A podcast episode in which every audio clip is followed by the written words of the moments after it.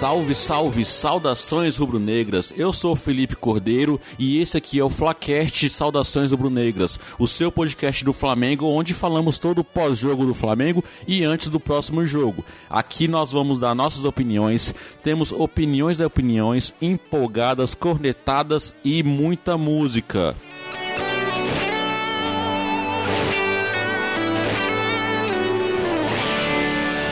E antes de começar, queria pedir desculpa aqui para vocês, ouvintes do Flacast Instalações Rubro-Negras, é que nós demoramos um pouquinho para publicar e produzir esse conteúdo. Preferimos aí esperar um pouquinho desse momento político aí passado no Brasil e retomar aí com falando um pouquinho mais sobre o Flamengo. Então estamos aqui para falar do último jogo do Flamengo contra o Palmeiras e também sobre o próximo jogo contra o São Paulo, assim como a reta final do campeonato, que temos ainda uma chance aí para conquistar esse título. Então, para isso, infelizmente, não temos aqui na bancada hoje o Thiago Rosas, mas temos nossos participantes de praxe aqui, André Zotes. Fala galera, saudações rubro-negras. Feliz dia do flamenguista, mesmo que seja atrasado. Seria mais feliz se o Paquetá tivesse feito aquele gol. Aquela era a bola do jogo. Vamos falar um pouquinho mais dessa partida aí com o Palmeiras, mas a luta continua.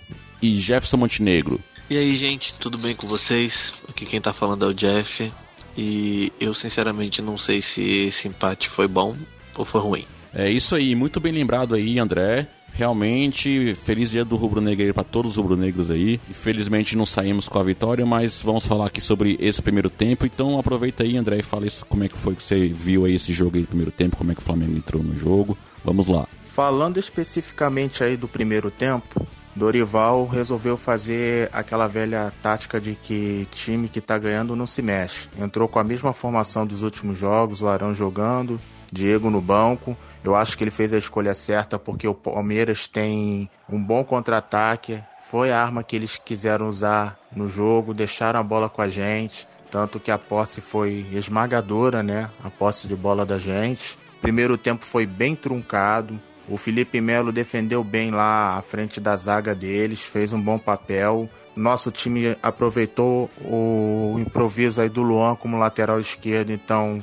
esse lado aí a gente atacou bem. O nosso lado esquerdo funcionou, mas o nosso lado direito com o Pará deixou a desejar. Foi ali que o Palmeiras estava ameaçando mais com o Dudu. O primeiro tempo acabou sem gols, mas a gente com a posse de bola, esbarrando aí na defesa do, do Palmeiras, né?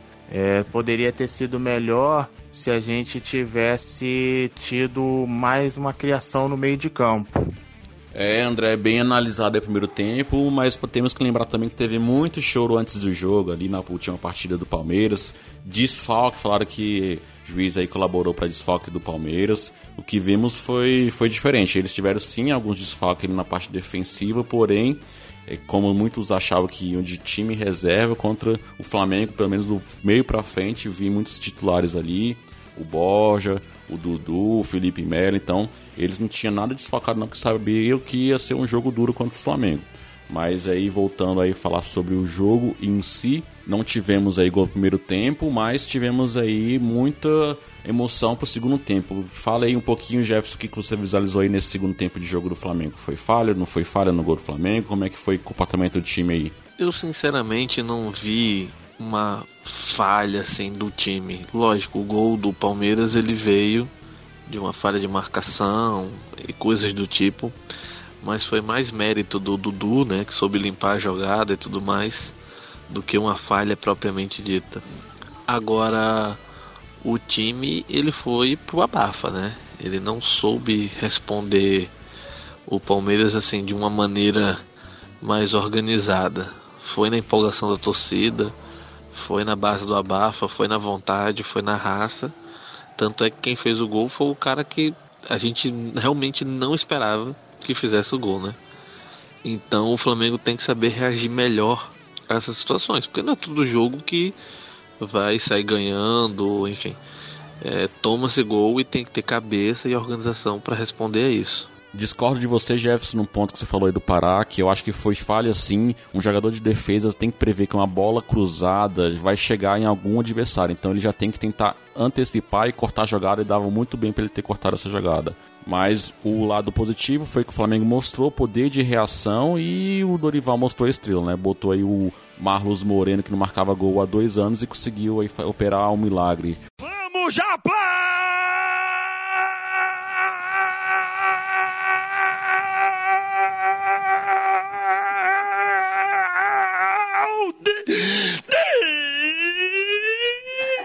Já merece lá uma estátua no Flamengo, o Dorival Júnior, porque conseguiu fazer com que o Uribe fizesse gols aí nas últimas partidas, Marlos Moreno agora. Eu acredito em milagre, caramba! Mas com milagre, sem milagre, o que importa é que o Dorival acertou. E vocês acham que o Marlos Moreno foi o melhor jogador em campo? Ou então qual foi o melhor jogador em campos para vocês nessa partida? Melhor em campo, temos que dar esse crédito ao menino. Eu vou votar no Vitinho. É, pela primeira vez, né? Até porque, lógico, teve o gol do Marlos, que é uma coisa que a gente não acreditava, né, direito e tudo mais. Mas o Vitinho cresceu muito de produção, tá começando a se adaptar. Alguns podcasts atrás a gente estava falando que ele só ia aparecer em 2019. Talvez o Vitinho ainda produza alguma coisa em 2018.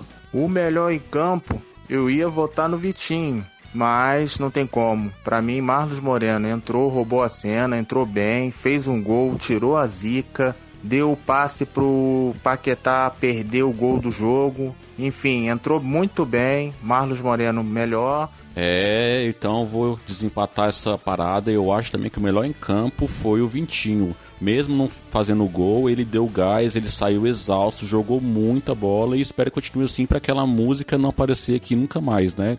Não vai não! Ele não vai não! Mas e agora, o pereba da partida? Quem foi o pior em campo para vocês? Olha, pior em campo, sei lá, não veio nenhum nome de imediato na minha cabeça, mas eu poderia dizer o Pará, um lateral direito, porque Pará e Rodinei pra gente é, virou uma coisa só, né? Não faz muita diferença. Eu acho que o Pará poderia ser um pouco melhor, trabalhar mais as jogadas de ataque, defensivamente também. É porque o jogo foi tão equilibrado, foi tão parelho, que você apontar um pior é complicado. Pior em campo, Pará. A culpa foi dele no gol do Dudu. Então, nesse ponto, não temos discussão aqui. Pará também, meu voto. Pará, ó, o banco tá ali, ó. Só espera, hein? Quer voltar já? Já mal entrou no time titular, já quer voltar pro banco de reserva?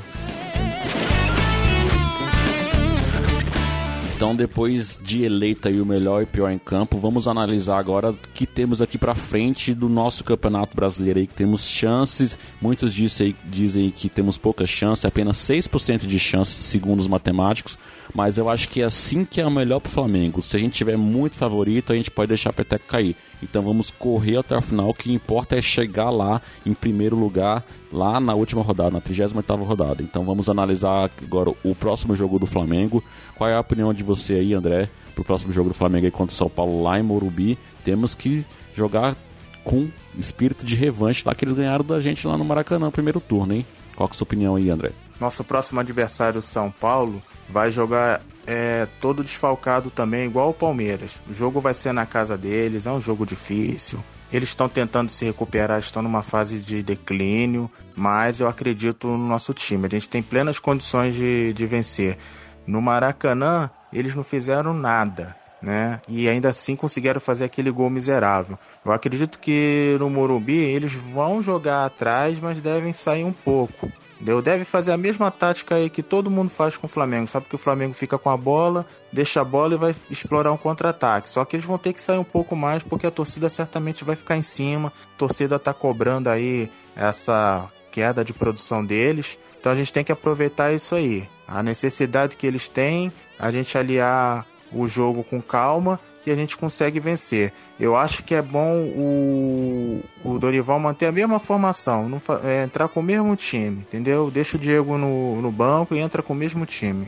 Essa é a ideia que eu tenho pro jogo. Tem razão, André, bem lembrado. Eles vão estar desfocados realmente. O goleiro deles lá, o Jean, inventou de provocar a torcida no final da partida contra o Vitória e foi muito bem expulso pelo juiz. O Roja, se não me engano, ele que fez o gol lá no Maracanã no primeiro turno contra o Flamengo, ele tá lesionado, só volta em 2019, assim como o Everton, ex-Flamengo, também está lesionado. Ou seja, eles têm vários desfalques e nós temos que aproveitar esse desfalque aí do time deles e partir para cima. Assim como eles ganharam da gente lá no Maracanã, aquele jogo feio que o André mencionou, nós temos total chance também de partir para cima deles e sair com resultado positivo. E mais do que isso, as três próximas rodadas eu acredito são as primordiais para nossa sequência no campeonato. O Flamengo pega o São Paulo no Morumbi, Botafogo no Engenhão e o Santos, que vem crescendo bastante produção com o Cuca lá no Maracanã. Enquanto isso, nas próximas três rodadas, o Palmeiras pega o Santos lá no Allianz Parque, Atlético Mineiro lá em Minas e o Fluminense no Allianz Parque também. Por que, que eu digo que são as três próximas rodadas primordiais para nós? Porque esses são os, os, times mais difíceis até o meio de tabela que o Palmeiras vai pegar. Depois disso, ele só tem baba. Eles só pegam times que estão brigando pela zona de rebaixamento. Então nós temos aí que garantir esses pontos aí dessas próximas três rodadas, jogando com esses adversários que eu falei. Torcer aí para dois tropeços aí do Palmeiras, ou dois empates, ou um empate e uma derrota. E assim, nós temos ainda adversários duríssimos no final do campeonato. Temos aí Cruzeiro, temos Grêmio aí, outros adversários aí que vão nos dar trabalho. Então, se nós quisermos ser campeões brasileiros, nós não podemos perder mais nenhum pontinho, não podemos perder nada, e porque para eles a tabela tá bem fácil. Infelizmente tivemos pontos aí que nós desperdiçamos durante o campeonato. Não vou nem falar de erro de arbitragem, mas tivemos aí perca de dois pontos aí contra o Vitória, contra a Chapecoense, contra o Ceará, três pontos no Maracanã. Se nós não tivéssemos perdido esses pontos aí, com certeza estaríamos mais tranquilos no campeonato. Mas é aquela que eu falei anteriormente. O Flamengo pode ser que seja melhor ele correr atrás do resultado do que estar tá lá na frente e achar que está tudo bem e não conseguir o seu objetivo.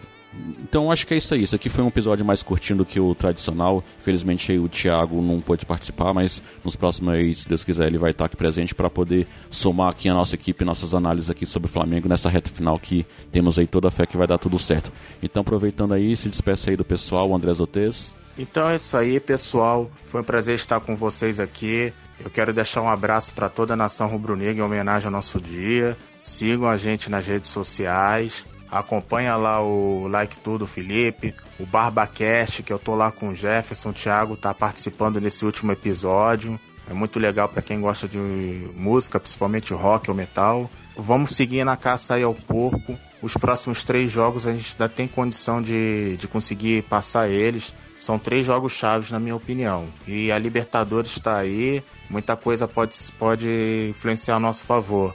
Vamos lá, pra cima deles, Mengão. Abraço. É, André, tá difícil é caça ao porco, mas não está impossível. Dia 28 de outubro aí foi o dia do flamenguista, é o dia do nosso padroeiro e padroeiro do Flamengo, o São Judas Tadeu santo das causas impossíveis, então nada é impossível aí para quem é flamenguista. E eu já vou encerrando minha participação aqui, vou deixar o finalzinho aí pro Jefferson para ele mandar o som rubro-negro. Então obrigado a vocês todos que nos acompanharam até aqui. Obrigado pelo seu download. Segue a gente aí nas redes sociais, Flacast SRN, Twitter, Instagram e Facebook. Avalie a gente lá no iTunes, que é bastante importante para melhorar nosso ranqueamento lá e a nossa palavra de Flamengo ser passada para outros flamenguistas. Nós estamos aí em todos os agregadores aí, pode encontrar a gente no Spotify, Google Podcast, iTunes, então assine aí para sempre você ser notificado aí quando tiver um episódio novo. E também acompanhe lá o outro projeto do Thiago aí, do Papo Canela, que é um podcast que eles falam sobre futebol de uma maneira geral, saindo um pouquinho aqui do clubismo aqui, que é, que é o Flamengo. Se você curtir podcast de, de futebol, confere lá que vale a pena. Então é isso, Jefferson, fica aí, se despeça e manda aí o encerramento desse episódio. Falou, valeu. Bom, como de costume, eu sou rubro-negro é comigo e passou aí o dia do flamenguista. Aliás, parabéns a todos nós, né? Então, tem uma música do Pepeu Gomes que se chama Flamenguista. E aí, nessa data, eu lembrei dessa música que tem muito tempo, passou até meio que despercebida, mas fica aí a menção. Pepeu Gomes, flamenguista, para encerrar esse programa. Valeu, gente. Até a próxima.